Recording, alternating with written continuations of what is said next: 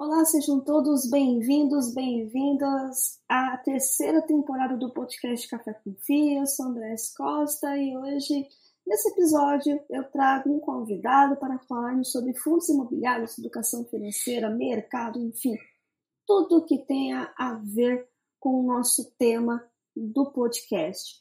Dessa vez eu trago Fernando Teixeira, do perfil Liberdade do Investidor. Seja muitíssimo bem-vindo a esse podcast. Gostaria que você se apresentasse e eu lanço a primeira pergunta.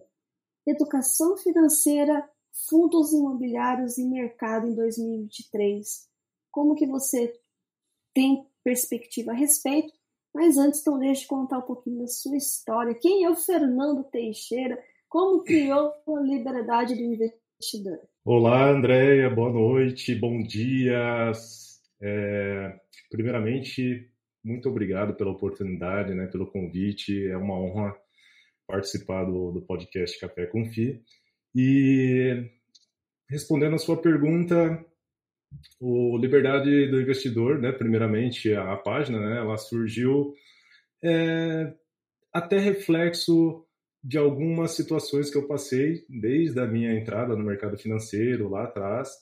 Então, algumas situações que fizeram com que eu aprendesse um pouco sobre o mercado, eu decidi fazer essa página, né, até como forma de compartilhar um pouco, é, não só os acertos, mas também os erros. E, assim, tem dado certo. Bastante pessoas se identificam com, com algumas situações que eu passei e, assim, a forma de de lidar com, com essas pessoas é o que é o que está trazendo esse re, retorno bacana, né? Assim, para a página. E mas agora falando exatamente quem é o Fernando, né? Já acabei pulando essa parte. Eu sou o Fernando Teixeira, eu tenho 35 anos. Eu sou químico de formação, já estou nessa área de atuação já há 17 anos. E, e eu comecei no mercado financeiro já faz alguns anos e comecei meio que por acaso, né? Foi meio que cair de paraquedas no mercado financeiro, porque nesse trabalho que eu já estou há 12 anos, eu acabei conhecendo um, um, um colega de trabalho, e o interessante foi que, assim, tinha dias que eu ouvia ele felizão lá, chegava gritando no corredor, assim, ah, sei o que, lua. Eu falava, caramba, o que, que esse rapaz está falando, né? E daí eu fui entender que os dias que ele chegava gritando lá, que no meio do serviço ele ficava feliz, era que alguma ação dele tinha, tinha estourado, tinha subido bastante e tal. Eu falei, caramba, né? O que, que é esse negócio de mercado financeiro? Eu não tinha noção nenhuma, não, não tinha conhecimento. Aliás, o momento que a, é, que a gente está vivendo que está proporcionando essa, é, esse conhecimento que está chegando para todos, né? Então, essa é, é o mercado financeiro, se a gente voltar aí uns 10 anos atrás, poucas pessoas tinham acesso. E hoje, com, com as redes sociais, com os analistas, influenciadores, então hoje é, essas informações elas estão mais acessíveis.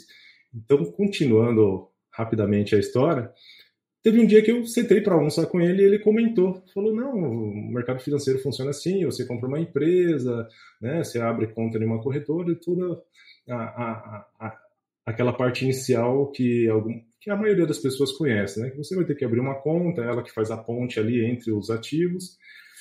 E eu fiquei curioso, né? Só que não tinha dinheiro. Aí fiquei ali, falei, ah, vou esperar mais um pouco. Houve uma bonificação da empresa na, na metade do ano, com uma parte da participação do, dos lucros que a, que a empresa obteve. E eu falei, quer saber, vou, vou abrir uma conta na corretora e ver o que, que acontece.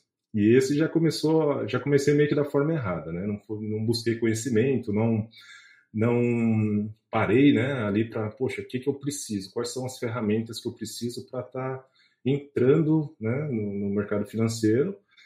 E, e, simplesmente abri a conta, transferi o dinheiro.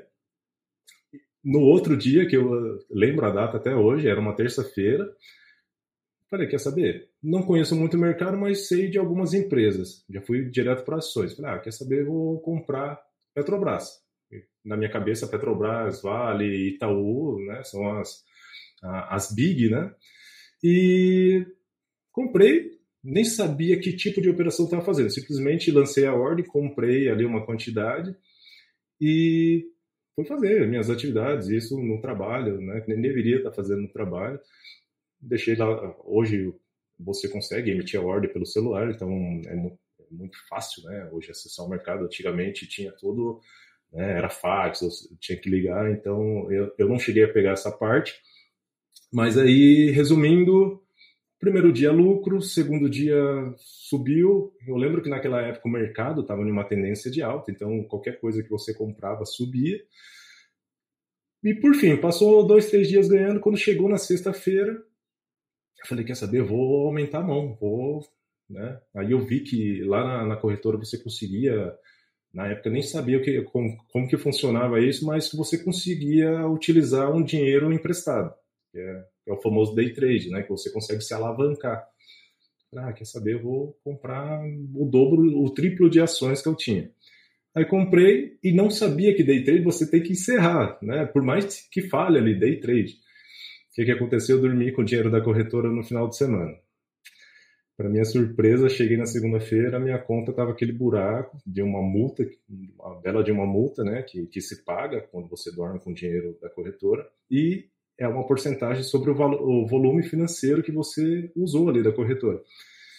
Então ali foi a primeira lição, né? É, aí logo em seguida teve outras situações também, fui operar mini índice e teve dias que perdi acima de mil reais, assim, praticamente só para resumir minha, essa parte, essa parte inicial, em três meses eu destruí o capital que eu tinha que eu tinha colocado lá e foi a primeira e única vez que eu quebrei na bolsa, mas eu posso dizer firmemente que eu quebrei na bolsa logo no início. E daí teve um dia que eu cheguei em casa, né, até conversei com a minha esposa, falei, olha, eu vou desistir disso daqui. Todo o capital que eu recebi da, da empresa, né, poxa, é um dinheiro suado, eu trabalhei pela, pela, participação de lucro, eu joguei fora. Ela falou, não, se, se é uma coisa que você gosta, que você pretende melhorar, estuda. Aí eu lembro que ela me deu um livro. Me deu um livro, falava um pouco, né, sobre princípios assim, de investimento, né, como, como você preservar o capital, falava mais sobre a parte do dinheiro em si. E aí eu percebi que eu também não tinha educação financeira. Né? O principal ali que é a, é a base, é o pilar para qualquer pessoa que está começando, é você pelo menos entender né, é, uma, como que eu faço para poder sobrar um dinheiro no final do mês, como que eu tenho que é, fazer meu planejamento financeiro e eu não tinha isso, né? nem, nem investindo e, e, nem no dia a dia. Eu não tinha nenhuma conta grave, mas assim, eu não tinha o hábito de planejar minhas contas, de ver quanto que eu recebia, quanto que eu gastava. Eu simplesmente ia fazendo, aleatório. Então, dava vontade de comprar alguma coisa, e comprava. E aí eu percebi que eu tinha que dar três, quatro passos atrás e começar tudo de novo. E aí foi quando começou toda essa jornada, né? Buscando conhecimento em livros, estudando. É, e aí as coisas chegaram ao ponto de, de hoje, que é, é todo esse aprendizado durante esses praticamente cinco anos que eu, que eu entrei na Bolsa. Maravilha, olha só, alguns pontos aí é, interessantes e importantes de estar frisando aqui no podcast. Primeiro ponto, não fazer algo por dica e muito menos que você não saiba as regras do jogo, né? Tem é, um, inclusive ele já participou aqui do podcast, o Eduardo Albuquerque, e ele fala justamente isso no, no, no Instagram dele. Conheça as regras do jogo. Se você não conhece as regras, regras do jogo, você pode passar por apertos ali complexos, como foi o seu caso. E que day trade não é algo, é algo tentador, mas é, você tem que ter muito preparo e perfil para isso também. Não. Então Exato. é uma negligência, acaba se negligenciando essa parte, se autoconhecer. Eu preciso entender qual é o meu perfil, o que, que realmente eu quero, é, aonde eu quero chegar, em quanto tempo isso vai acontecer, é, entender como né, as regras do jogo e o conhecimento. Eu falo que os dois e diversificar são os três pilares ali e são leis né, fundamentais. Mas que quem está iniciando ainda mais cinco, seis anos atrás, é, era algo que não tinha tanto acesso, eram poucas pessoas falando. Educação financeira no Brasil, infelizmente, é algo que precisa se ser maior, é difundido, porque quando você tem é, essa educação financeira, você começa a entender que você tem um poder nas suas mãos, ou seja, você não depende de terceiros. Quando você não depende de terceiros, é, é, é algo libertador. Né? por isso que eu falo que tem diferença entre liberdade e independência. Independência financeira é a independência de você não estar dependendo de alguém. Liberdade é muito mais que isso. É você estar onde quer, como quer, da maneira que quer. E ter tempo para isso. Então você é livre, né? Você tem essa liberdade. Mas olha que importante, e como a educação financeira, que é algo tão negligenciado por não ter conhecimento, faz uma diferença muito grande também. Não é só você conhecer as regras do mercado é. e entender e se auto-entender, né? Mas é também você saber, né? ter essa clareza. Quanto eu ganho, quanto eu gasto, o que, que eu vou fazer, como é que eu vou planejar isso tem uma frase muito interessante também, que eu, eu assisto um rapaz e ele na, na, na, televisão ele faz viagens. Ele é. fala assim: não existe viagem impossível, existe viagem sem planejamento. A partir do momento é. que você se planeja, você consegue fazer. Nem que leve um, dois anos, mas se você traçar uma meta diária, mensal, até atingir esse objetivo, você vai atingir. Então, é, é, é, são pontos muito importantes. E o mercado, ele, ele, é, ele é totalmente é, imprevisível, no sentido de alto e baixo, até porque são pessoas, é, são pessoas físicas em sua maioria, que vão uns né, por noticiários, outros por, por dicas, e, e os que vão com conhecimento ele sabe que vai ter essa oscilação no curto prazo, mas que no longo prazo as coisas vão se estabilizar e, consequentemente, você vai atingir aquele resultado que você almeja. Verdade. Então, são pontos importantes ali, né, Fernando, que você trouxe. É uma lição valiosíssima, pessoal, para vocês é, não passarem por isso. Né? Hoje nós temos aí diversas pessoas, eu já trouxe aqui diversos nessas é, é, três temporadas, né? nós estamos iniciando a terceira 2023, mas olha quantas histórias e quantos, quanto conhecimento a gente tem trazido. Não só no meu podcast, mas tem diversos. Aí tem o Fernando aí, Liberdade do Investidor, trazendo conhecimento, trazendo informação. Então isso é muito importante estar tá se difundindo. Outro ponto, mas quando você chegou dos fundos imobiliários? Como você conheceu os fundos? Você começou por ações, não começou Sim. muito bem, né? É. Teve esse contra, esse contra ponto aí é, foi para operar aí é, contratos, né, é, no day trade. E como é que você conheceu os fundos imobiliários e como é que, como, como é que começou essa paixão aí? Como é que você tem visto, né, desde quando você começou a investir em fundos imobiliários até 2023 para a gente passar para a perspectiva? Então, é, e é interessante, Andréia, porque quando eu, quebrei essa conta minha, foi mais pelo meu ego, né? Porque eu estava ganhando algumas, a maioria das operações, ganhando porque assim, o mercado estava em alta.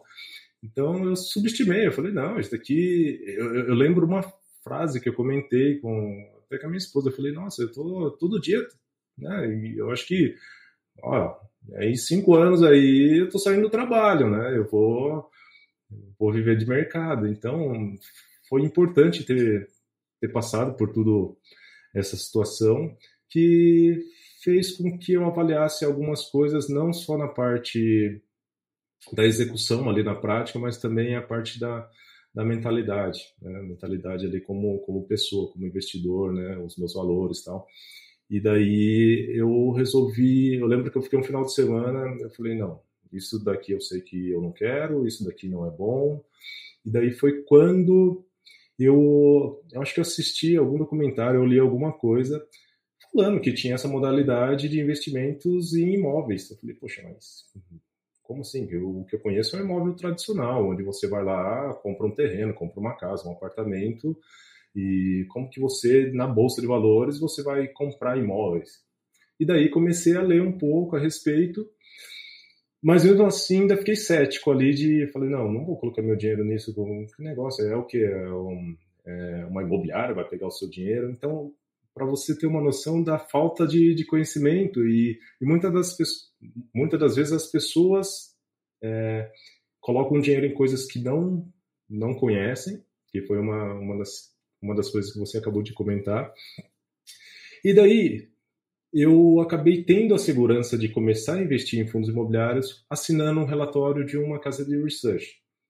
Eu vi lá que tinha uma promoção, falei, ah, quer saber? Eu acho que é uma das formas que eu vou conseguir. Se ela está ali recomendando, é, é porque deve ser bom tal.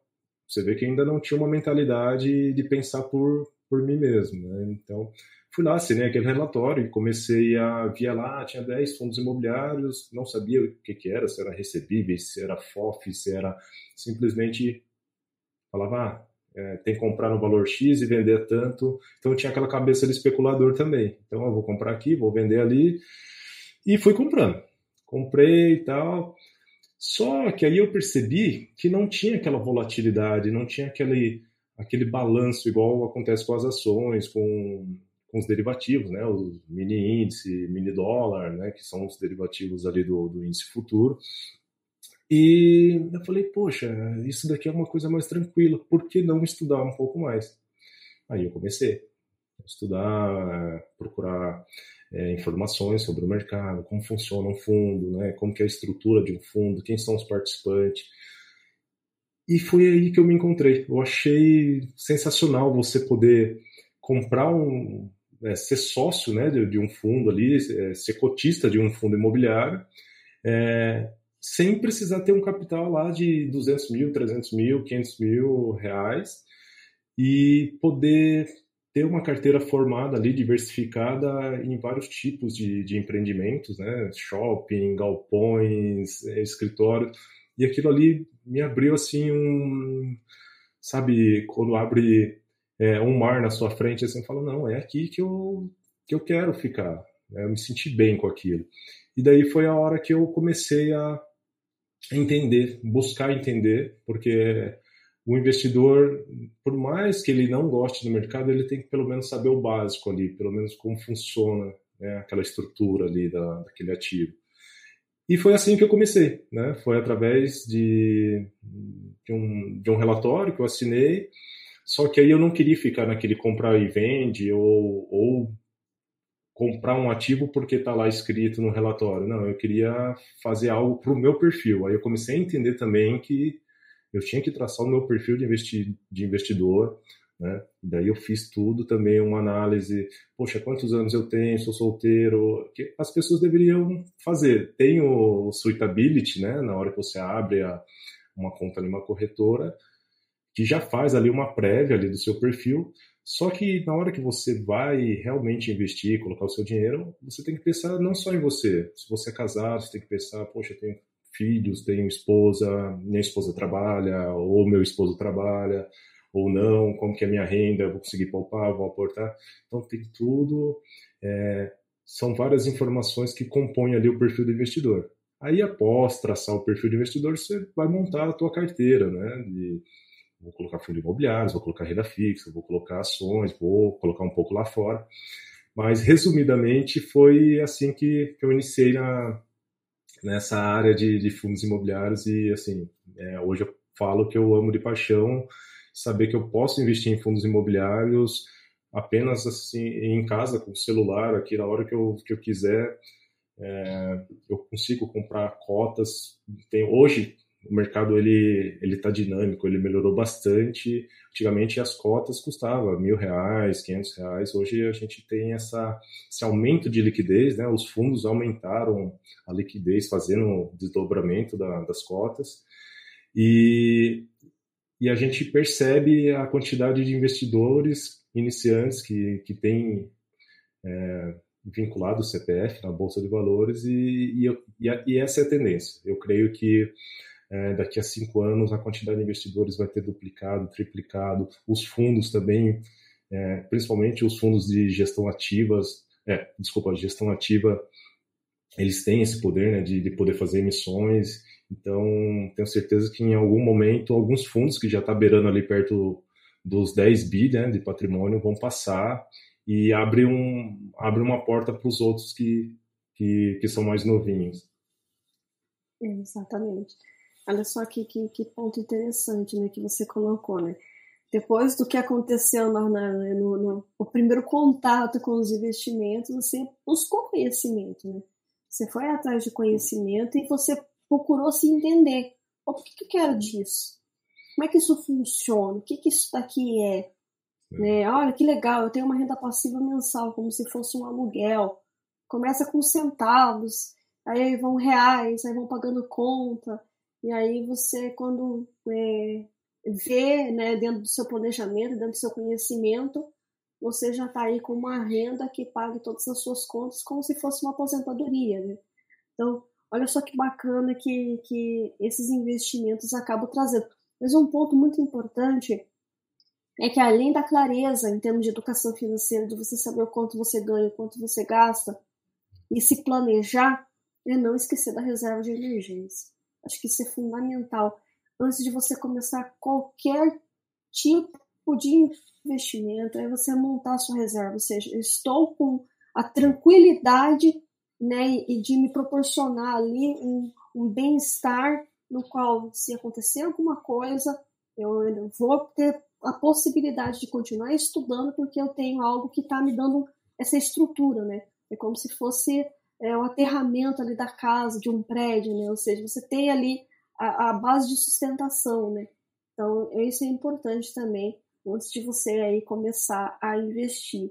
Mas, de fato, fundos imobiliários é, ele é mais tranquilo em termos de volatilidade. Claro que existe, né? Principalmente quando é, esse, o cenário macroeconômico e político eles acabam influenciando. Então, isso acaba lhe dando um. um... Por quê? Porque é, os fundos imobiliários ele é inversamente proporcional à taxa de juros. Exato. Ou seja, se a taxa de juros futura ela está, esse, ela está subindo, ou seja, o risco Brasil está aumentando, consequentemente os investidores eles vão para algo que é mais, é mais seguro, né? Não tem tanta tem uma rentabilidade boa, é, mas ele está ali, tem uma liquidez, então ali ele dá aquela né, maneirada em relação a ativos que, mesmo não tendo tanta volatilidade, ele acaba ainda tendo essa questão de você estar tá na renda variável, né? E se a variável ela varia, né? É, então o pessoal brinca, é. vareia, né? É. Não, e a, a renda, é, se a gente pegar a renda variável, qual que é o principal ali? É, é, a renda. Então, se a gente for pegar uma ação, aquela ação, ah, muitas pessoas gostam de ações de dividendos, né? Porque pagam bons dividendos, tem bancos, tem outras empresas, mas ela só vai distribuir aquele rendimento se ela obter, é, obtiver lucro. Né? Então, o que deriva ali é, é a renda. A, a, renda que você recebe é derivado do lucro. Então, nos fundos imobiliários, ele é mais previsível porque a gente está falando de imóveis que estão alugados, né? ou se a gente estiver falando de recebíveis, né? é, um, é um dinheiro que, a, que aquele fundo emprestou em troca de uns juros, né? Então, a renda ali ela é mais previsível. Agora, quando você. E, ah, outro, outro ponto interessante, só para frisar aqui, para não perder o, o raciocínio, é, dentro da, do fundo imobiliário, se a gente for parar para pensar, a gente tem renda fixa. Né? Então, é, é para a gente entender como, como é maravilhoso esse mundo do, dos fundos imobiliários, porque ele está entre a renda fixa, e as ações, ele, ele fica ali no meio, mas dentro dele é praticamente títulos de renda fixa, né? porque até o, o imóvel ele, ele é atrelado ali à renda fixa. É, exatamente, né? Aí é quando a gente tem aqueles fundos de papéis, né? Fundos de papéis é justamente por isso, porque o fundo ele acaba investindo em títulos que são de renda fixa, né? São CRIs, são LCIs, enfim, São indexados, é, né? São, são, são é, renda fixa é lastreado em, com uma garantia em um imóvel, né? Imóvel. Em sua Exato. maioria, tem um aval, enfim, tem uma garantia ali atrelada ao imobiliário, por isso que, que tem essa titularização. E o, o, os imóveis por si só, né, eles, eles, é a renda que nós vamos receber, né, ou seja, é a fração ali proporcional ao, ao número de investidores e, re, e referente ao lugar que ele está recebendo. Então, realmente, ele. E tem hoje em dia teses né, de até de fundos que também acabam ali investindo em ações. ações. Né, em ações é, imobiliárias, né, do ramo de imobiliário, ali no, no, de empresas do ramo imobiliário. Exato. Então tem para todos os gostos aí, todas as teses. Claro que ainda tem muitos é, muitos é, segmentos que é, podem surgir aí no Brasil e que já tem lá fora. Vi os, os primos ou vovôs ricos ali, que são os REITs, né? Como o pessoal gosta é. de brincar a respeito. É, lá já é um mercado mais desenvolvido, né? Já tem mais tempo também e até alguns segmentos que a gente não encontra aqui no Brasil, como data center, é, tem infraestrutura. Exato. Infra está começando a aparecer Isso alguns fundos de, de, infra e assim eu, eu, eu, torço bastante que num futuro próximo entre também outros segmentos para para que o mercado ele fique mais eficiente também, tenha mais opções. A chegada agora do Fiagro também já os investidores estão é, tentando entender como funciona toda a sistemática ali e já é uma opção a mais. Né? Só que, é como você comentou, tem que estudar, tem que saber como funciona, né? já que você está colocando o seu dinheiro. Então, é importante verificar isso antes de, de investir em qualquer coisa. Exatamente, muita calma nessa aula. Exato. É, mas dois segmentos que nós, nós temos aqui, né, Fernando? Quais que você acha interessante e que vem se despontando em 2023? Né? O que você tem visto já nesse comecinho de ano que é, nós estamos gravando em janeiro, mas é um ano que promete, né? Porque continuam é. os, seus, os seus momentos conturbados, né? É, é uma continuação de 2022, onde não foi um ano fácil, né? Quem, quem tá ali no dia a dia percebeu isso, né? O aumento da taxa de juros, né? A continuação desse aumento. É, só que a gente chegou num patamar que tá, já está elevada essa taxa. E, e, agora fica aquela, aquela questão, né? Sobe mais um pouco, começa a cair. A gente teve o evento da deflação, que não, é um evento atípico, né? Ele não acontece todos os anos e que mexeu bastante com o mercado imobiliário, principalmente ali nos recebíveis. Né? A gente percebeu né, como ele tem esse delay né, de, de, de um mês e pouquinho para estar tá distribuindo os rendimentos. É, é, então, muitos investidores que, que fazem pouco tempo que, que, que estão né, investindo, é, eu até recebi algumas perguntas, poxa, mas isso daqui estava pagando um e pouco, um, acima de 1%, agora é, isso daqui não presta. Então tem toda. É, as pessoas têm que ter essa calma, esse entendimento, olhar mais para o longo prazo, porque tem essas oscilações e o Brasil é Brasil. Até eu, eu falo que o Brasil ele não é o maior, é, ele não é o, o país que mais produz commodity, ele produz taxa de juros porque se a gente pegar um histórico aí, a taxa de juros nossa sempre teve ali ou perto de dois, dois dígitos ou acima disso. Então, é, quem o investidor de fora que vem aqui para o Brasil, ele, ele, pode deixar o dinheiro parado que, que ele obtém um retorno maior do que se ele investisse no país dele.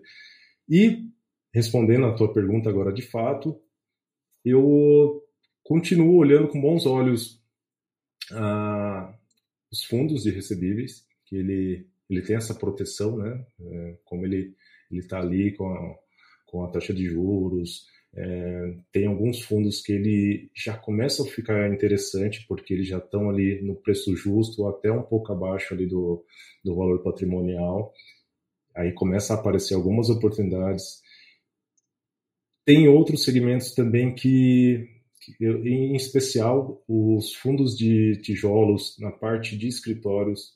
É, já tem alguns fundos que que está me chamando a atenção pela qualidade dos imóveis que tem em carteira, pelo tamanho do fundo, pela liquidez e é até uma oportunidade para começar a encarteirar alguns fundos, porque eu creio que 24 já acho que a taxa de juros ela não vai subir tanto e aí já começa a dar oportunidade para esses fundos de tijolos que estão esquecidos. Ninguém quer eles porque ah, está com a vacância alta, não, não, paga bons rendimentos por isso, porque acaba afetando na vacância é, financeira do fundo.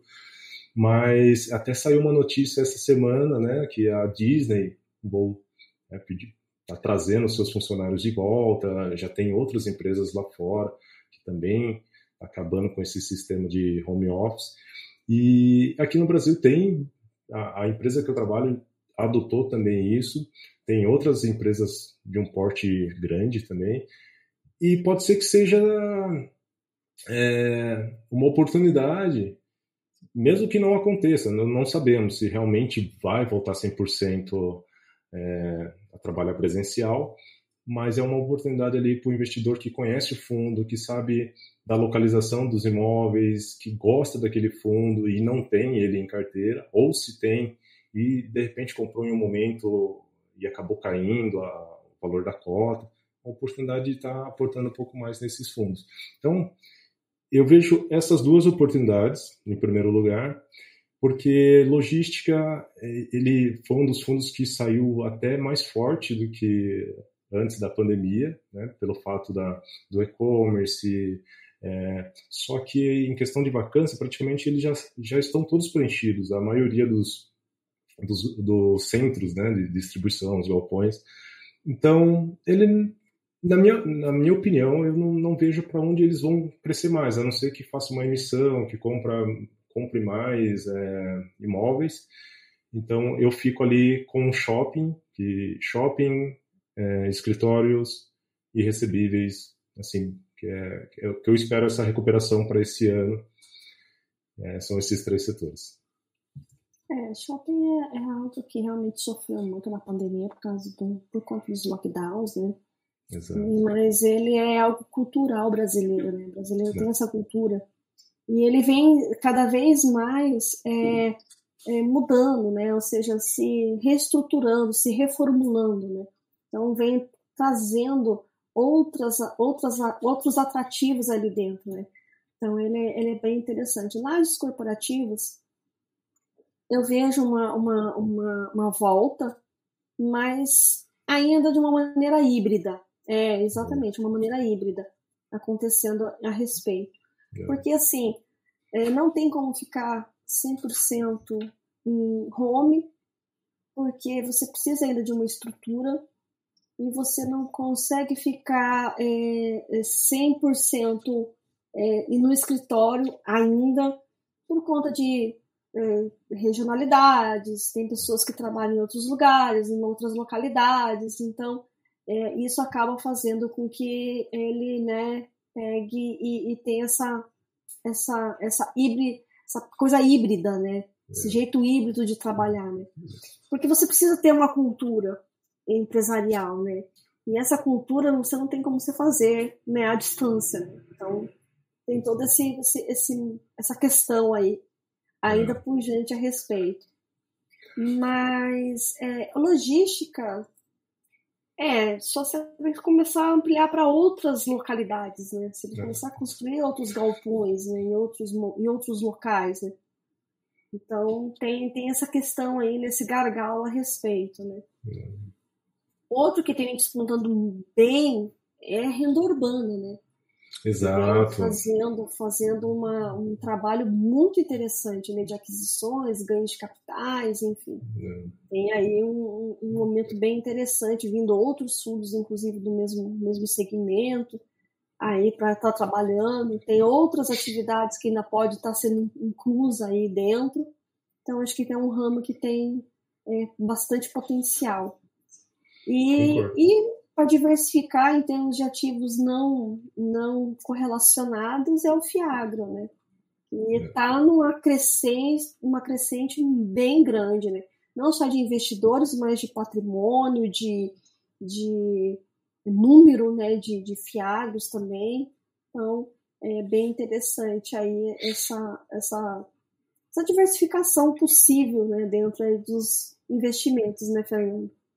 É, e a, e a cadeia é, voltada para o agro, né, a agropecuária, ela é uma base forte que sustenta o nosso PIB, né? Então, a gente já, antes de chegarem os fiagros, a gente já observava alguma uma, uma boa movimentação nas ações voltada a esse segmento e agora surgiu os fundos voltados ao agro. Então, é, eu, eu vejo com bons olhos para daqui a alguns anos eles também ganharem uma boa participação nesse mercado nosso aqui é, de fundos imobiliários, né, que acaba compondo o, o, o mercado de fundos.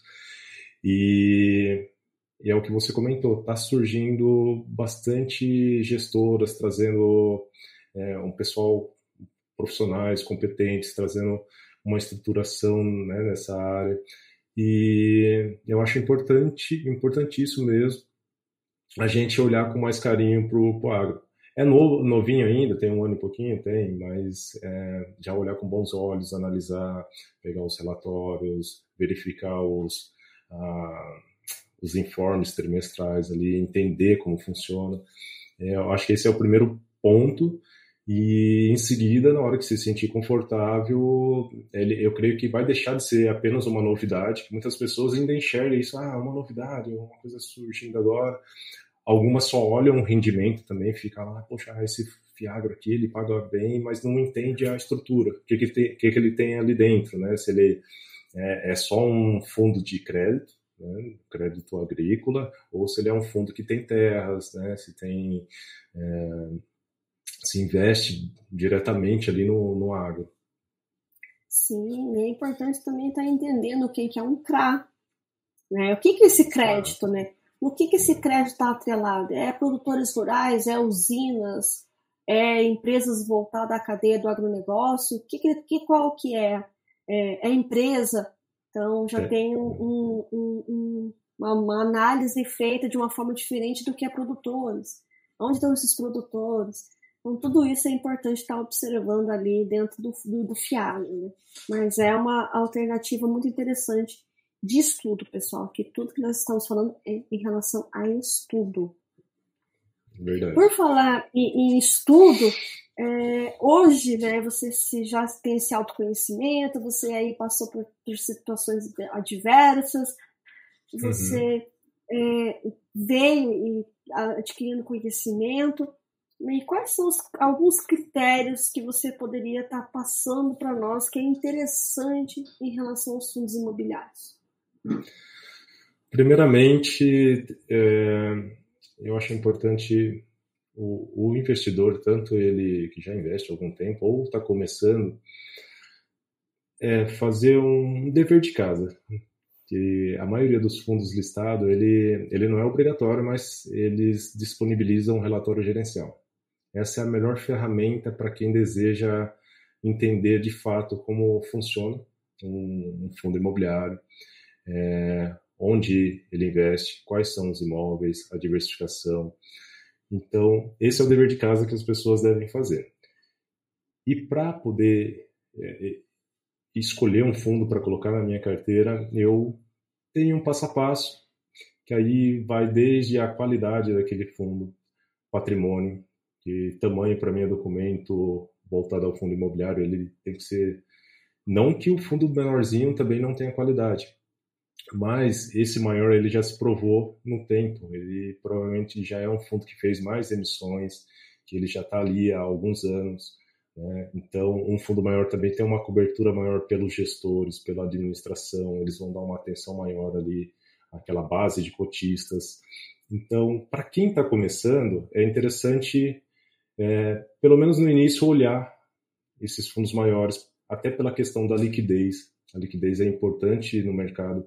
Né? Não sei o capital de cada um, mas é, tem pessoas hoje que têm um capital elevado. Então, imagine se ele coloca em um fundo que não tem uma liquidez, como que ele vai sair daquele fundo se ele precisar. Então, a liquidez é importante. A questão da diversificação também, evitar é, fundos monoativos, monoinquilinos, porque isso só aumenta o seu risco. Então, a gente está pensando aqui em investir para um longo prazo. Né? O foco da nossa carteira é obter renda, é aumentar o patrimônio, é reinvestir, é aumentar essa bola de neve que, que muitas pessoas falam, né? que é o poder dos juros compostos, e que é possível fazer isso através dos fundos imobiliários.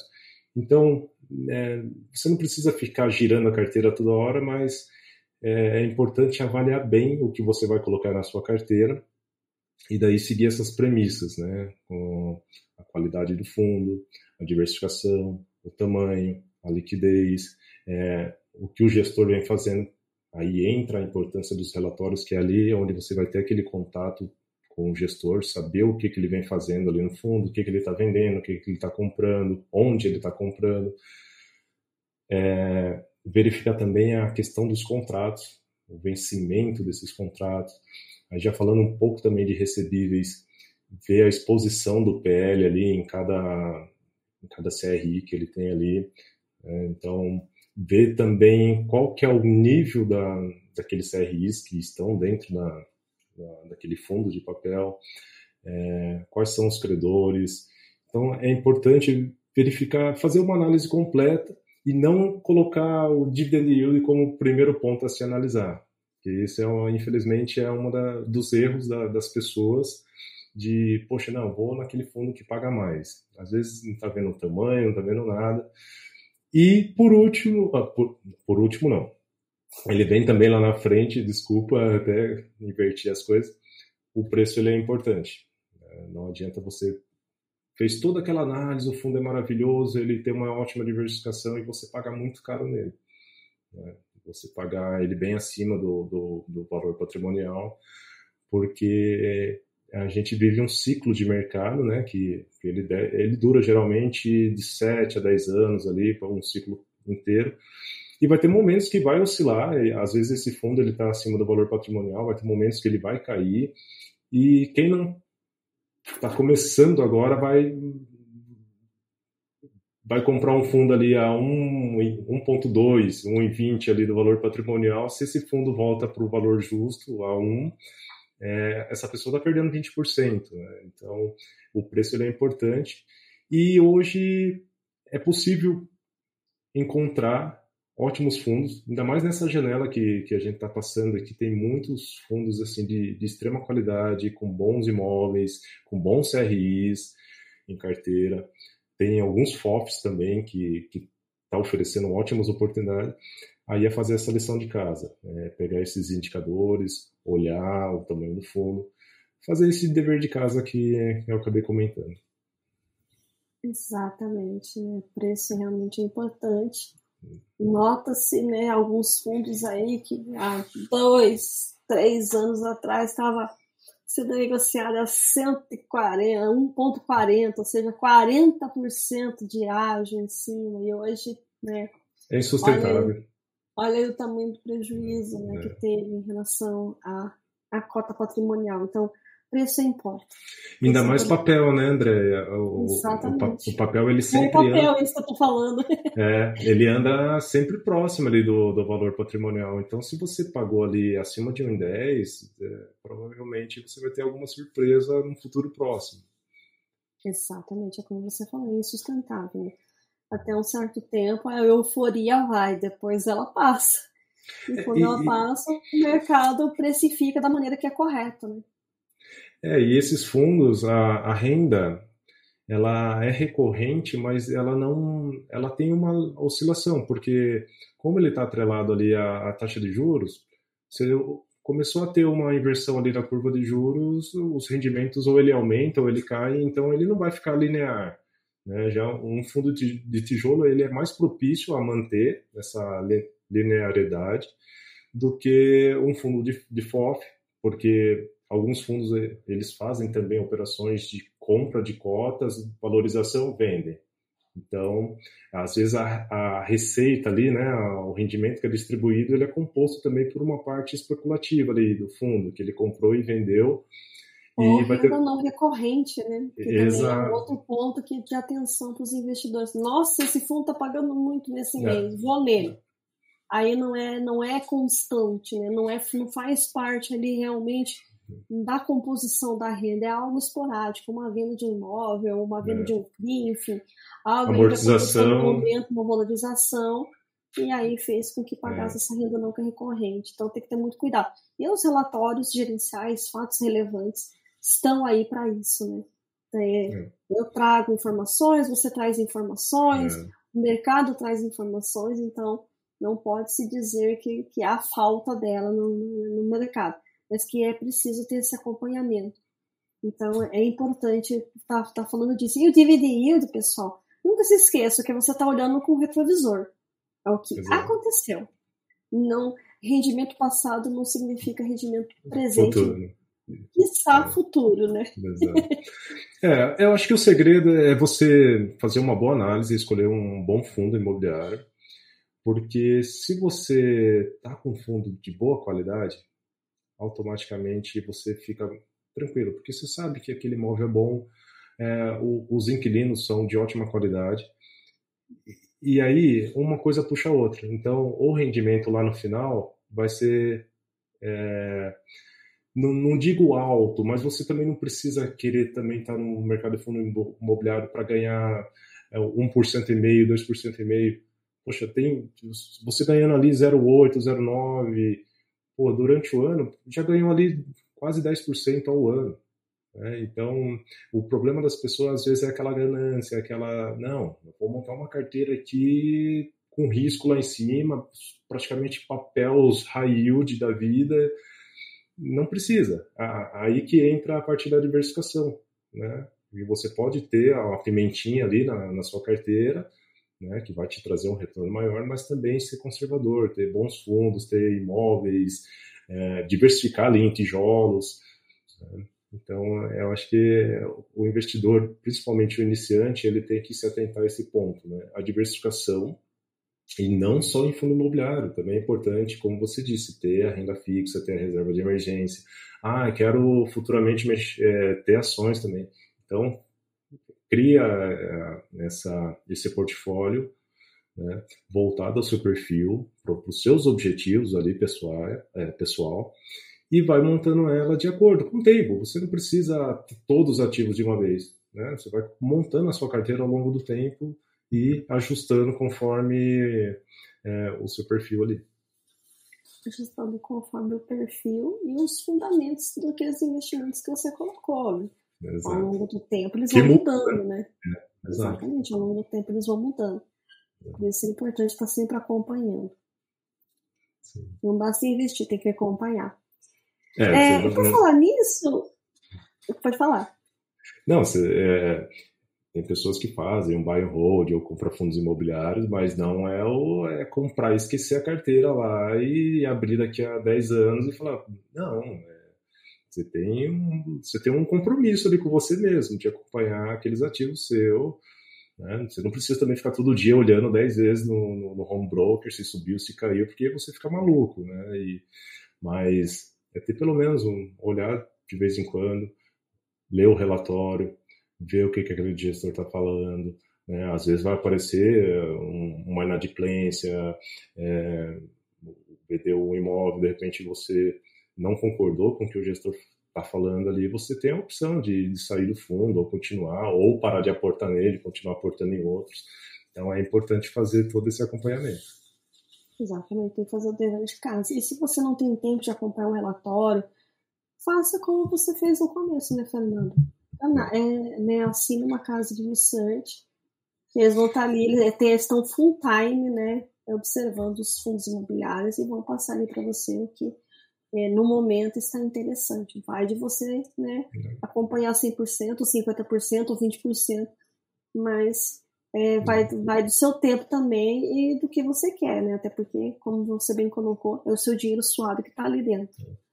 É igual o papel do gestor, né? É, a vantagem de investir nos fundos imobiliários é que você não precisa escolher qual é o terreno, qual é o melhor terreno, qual é a melhor casa, qual é a melhor sala comercial.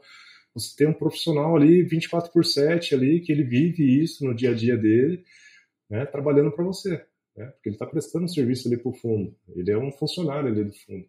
Então, da mesma forma, se você não não acha que tem essa competência ali, poxa, de fazer a, as alterações na carteira, tem, tem profissionais que podem te ajudar, uma casa de research, uma consultoria, alguém que né, eu acho que não é vergonha para ninguém assumir, poxa, isso daqui não está não tá no meu ciclo de competência, eu vou delegar para alguém que, que possa fazer isso para mim é melhor do que tentar fazer as coisas sozinho e fazer que nem eu lá no começo peguei já de cara uma Fórmula 1, né, ao invés de começar no kart e, e quebrei, me quebrei.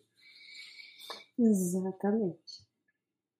É, aproveitando nessa questão de dúvidas e tal que você trouxe a respeito aí no seu perfil, é, quais são as dúvidas mais comuns assim que você observa, né? E pode compartilhar aqui conosco, sem, sem dizer nomes, claro, né? Até nossa ética, mas é, por, por questões éticas, melhor dizendo.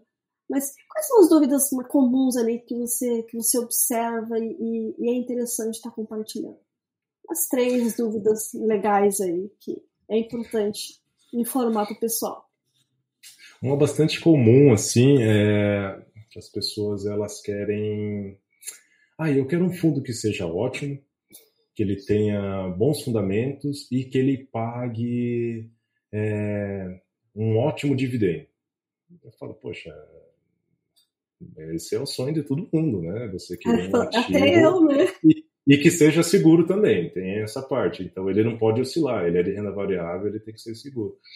E, e, e eu percebo isso às vezes na, no, no inbox, na, nas caixinhas, assim, e algumas até evito responder assim publicamente, porque é, eu respondo a pessoa ali no particular, né, explico como é toda a dinâmica do, dos investimentos, principalmente em renda variável, que não tem como você querer tudo numa coisa só, né?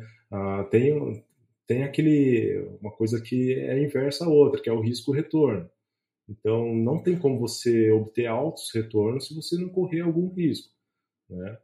mas dá para ter um retorno interessante ao, ah, no longo prazo com uma carteira bem montada, com uma diversificação bem feita. Então, essa é uma das perguntas que eu recebo bastante.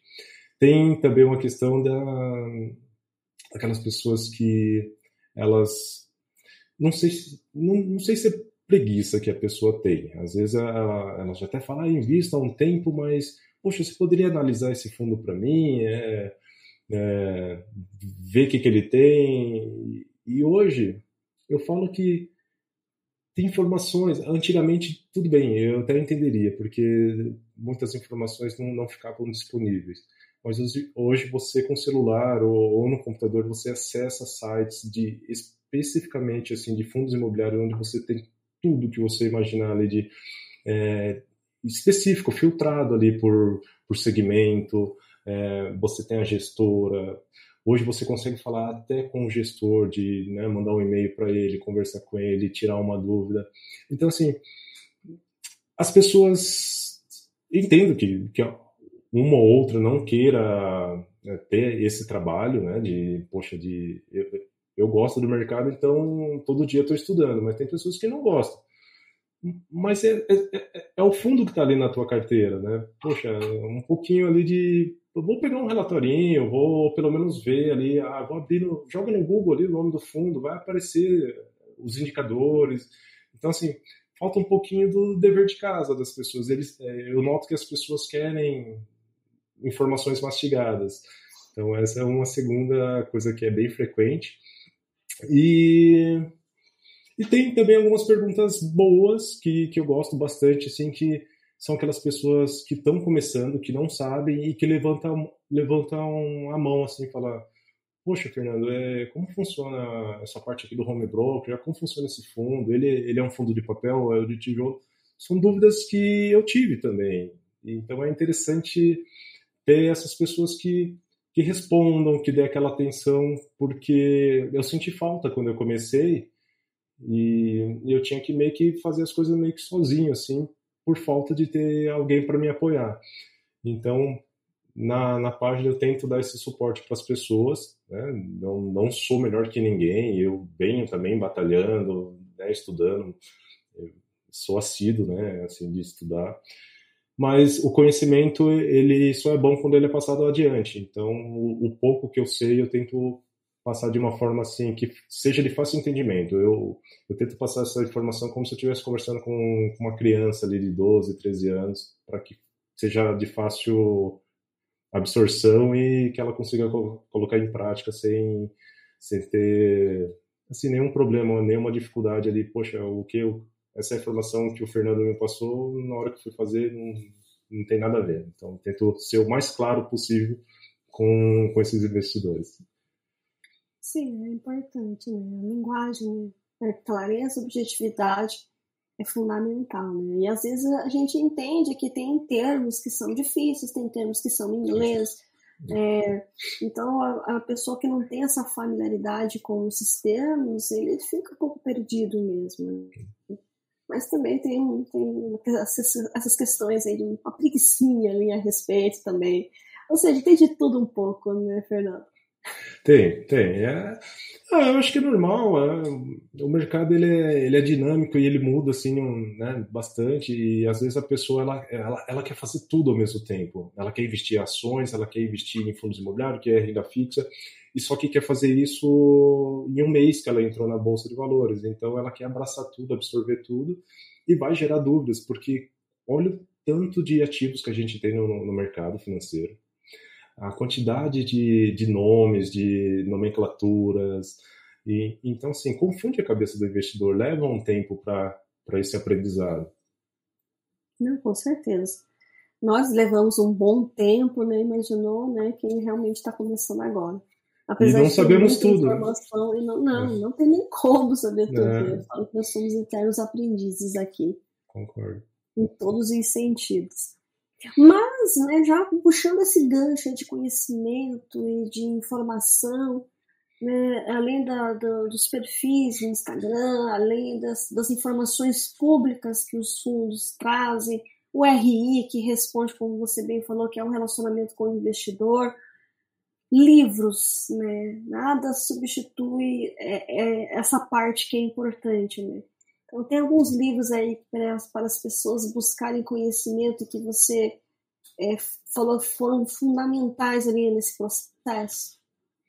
Sim, eu, eu afirmo que é, para chegar onde eu estou hoje, assim, pelo menos com na questão de consciência sobre investimentos e educação financeira, é, os livros eles foram e continuam sendo importantes.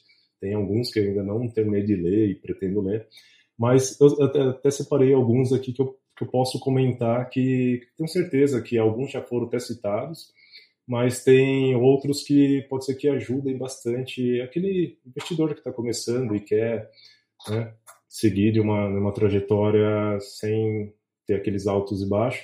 Então eu separei aqui o, um básico que é para aquele iniciante, para né, ter uma ideia sobre o dinheiro, que é O Homem Mais Rico da Babilônia. Ele é um livro simples, né, que você pegar aqui um final de semana, você termina de ler, ele tem mais ou menos umas 100, 110 páginas, e ele fala muito da questão da, de você se pagar. Né? Então, é, é, aquela aquela coisa que a gente comentou no início, né, de da educação financeira, no quanto você ganha e o quanto você gasta, né? E, e, ele dá uma lição que ele fala das 10 moedas que ele recebe, ele sempre separa uma e se paga primeiro antes de, de pagar as contas que ele tem. E é interessante porque você, né, até fiquei pensando, poxa, mas como ele tira um dinheiro que ele vai pagar alguma conta, ele tira primeiro e não vai pagar essa conta, né? Mas é interessante porque eu fiz isso na prática, eu não tinha esse hábito de poupar no final do mês para poder aportar. E quando você faz isso, você cria um compromisso com você mesmo, porque você sabe que tem as outras contas no, no, no próximo mês, e você está tirando uma fatia. Então você já automaticamente você fala, poxa, eu tenho que gastar menos, porque senão eu não vou conseguir pagar as contas do outro mês e não vou conseguir guardar o dinheiro. E tem um segundo efeito que quando você guarda a primeira vez, ele é uma coisa viciante. Você começa a querer guardar cada vez mais, você vê aquele, aquelas moedinhas meio que se multiplicando. E daí você enxerga que aquilo ali é uma oportunidade também de você começar a investir, fazer esse dinheirinho trabalhar para você, ele aumentar, aumentar, aumentar e é uma bola de neve assim gostosa, porque você não quer parar. O segundo livro é o Pai Rico, Pai Pobre. Eu acho que bastante pessoas conhecem, porque é aquela questão, o ensinamento principal é você não viver ali na, na corrida dos ratos, né? É, o que você ganha, você gasta, aí você ganha mais, você continua gastando mais, então é entender que para você ter uma construção de patrimônio, você precisa também acumular ativos e reduzir os seus passivos, e também vai de encontro com a educação financeira, né, que aí você vai poupar. Não adianta só poupar e guardar debaixo do colchão, você também tem que começar a colocar esse dinheiro para trabalhar para você, e daí você vai fazer isso comprando ativos, que aí é o fundo imobiliário, é a renda fixa, né? não vai deixar também o dinheiro lá na poupança, porque a poupança, eu digo que, que ele não é investimento. Né? E hoje, assim, uma, boa parte das pessoas ainda tem dinheiro ali na poupança, né? tem opções melhores que a poupança ali, com a mesma segurança que, que a poupança oferece. É, passando aqui já para a parte de fundos imobiliários, tem um livro que foi bem esclarecedor, que chama Fundos de Investimento Imobiliário, é, Aspectos Gerais e Princípios de Análise, que é do Rony Antônio Mendes. É um livro uma parte introdutória ali sobre fundos imobiliários. Eu acho um livro bacana para quem quiser se aprofundar nessa área de, de, fundos imobiliários. Tem também um livro do nosso querido Marcelo Fai também, que é o Método Fai. Eu terminei de ler faz pouco tempo. É um livro que é como se fosse um bate-papo. Ele, ele traz as informações, ele explica né, toda a estrutura dos fundos imobiliários, como avaliar um fundo imobiliário. Então, é o quarto livro quarto, é, quarto livro que eu indico. E tem um aqui também de um, de um amigão que eu acabei de receber também, que é sobre Fiagro, que é o do Bernardo Sanches, que é a Introdução aos Fiagros, que é, é uma parte introdutória ali, né, nesse segmento que, que só vem crescendo. Então, para aquela pessoa que tem essa curiosidade, quer aprender um pouco mais, né, como funciona toda essa estrutura do agronegócio, recomendo esse livro aqui do, do Bernardo, que é a Introdução aos Fiagros, né? Que aí é... Eu não sei se ele está à venda em alguma plataforma, mas é só acessar também o, a página do, do Bernardo, né? No arroba vai pelos fundos, que vai estar tá lá disponível também para estar tá adquirindo esse livro. E por fim, nada mais importante do que o ego. O ego é seu seu inimigo. Esse livro aqui, ele ele vai de encontro com os nossos valores. Né? Muitas pessoas às vezes investem, mas eles querem acumular patrimônio, querem chegar de uma liberdade financeira, uma independência financeira, mas acabam perdendo os, os valores ao longo do tempo, porque ele começa a ter uma rentabilidade, começa a ter um, aquele crescimento do patrimônio e ele o, o ego dele começa né, afastar as pessoas, porque ele se sente melhor ou maior que as pessoas. Então esse é um livro que eu recomendo fortemente que as pessoas leiam, que trazem que, que traz alguns ensinamentos assim valiosos para o investidor, né? E o último, deixa eu ver se é o último, não, é o penúltimo, Psicologia Financeira, que é o do Morgan Russell, é, que são lições sobre o dinheiro mesmo, como o comportamento mesmo, como você é, se comportar com dinheiro, né, questão de, de gastar, de, de, de aplicar, é, são, ensina, é, são ensinamentos bem interessantes. E, para não alongar mais aqui, o último do Howard Marks, o mais importante para o investidor. Aqui são lições do mercado mesmo, de todo o funcionamento dele, do senhor mercado, né, como ele chama. E acho que vale bastante a pena é, ter esse livro aqui como como um guia ali para te auxiliar, né? Que o mercado ele a gente ele é imprevisível, então é importante pelo menos tentar conhecer? Essas pessoas são grande, grandes investidores que, que já passaram por diversas situações. Então, eles compilam em livros os melhores ensinamentos assim para o investidor. Maravilha, exatamente. São esses nomes aí. É, e grandes investidores e, e, que falam a respeito. Então, tem investidores estrangeiros, tem investidores brasileiros. Então, tem um, um, um bom mix aí de livros aí para de recomendação para vocês lerem e absorverem conhecimento. É, mais uma vez, gostaria muitíssimo de te agradecer, Fernando, por você ter aceito meu convite, por você ter vindo aqui trazer sua história, é, né, despendeu seu tempo para vir aqui conversar conosco. É, é, uma forma aí de agradecer é você, você ter vindo aqui é, trazer sua história e, e, com isso os investidores aí é, é, verem é, a importância de se, se, educar financeiramente, a importância aí de, de ter, obter esse conhecimento. E nada melhor do que os exemplos, né? Então, trazendo a história é, faz com que a gente reflita a respeito. Gostaria que você fizesse suas considerações finais e deixe suas mídias sociais aí para o pessoal também tá, tá te conhecendo um pouquinho melhor.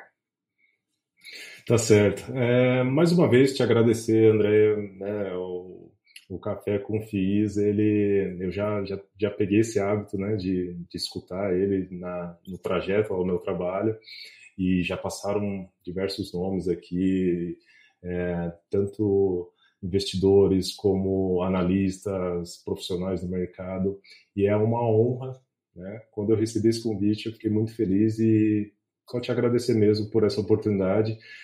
É, foi, um, foi uma delícia esse bate-papo. E para finalizar, você que, que está nos ouvindo, me sigam lá na arroba Liberdade do Investidor, né, no, no, Instagram, é a página que eu falo ali sobre investimentos. Também no, no nosso canal, também do YouTube, no Liberdade do Investidor. Esse ano é, pretendo, né, tá trazendo mais informações, trazendo alguns vídeos também, né, para auxiliar o investidor iniciante ou até mesmo quem já investe, porque eu, a gente está em constante aprendizado e sempre tem alguma, é, alguma informação ali que acaba ajudando, e é também uma das formas que eu acabo aprendendo mais, que é com, com os investidores. Então, já mais uma vez agradeço a todos que estão nos ouvindo né, e por essa oportunidade também, André. Maravilha. Pessoal, até o próximo episódio. Tchau, tchau, tchau, tchau, Fernando. Até uma próxima. Tchau, tchau, pessoal. Tchau, tchau, Andréia.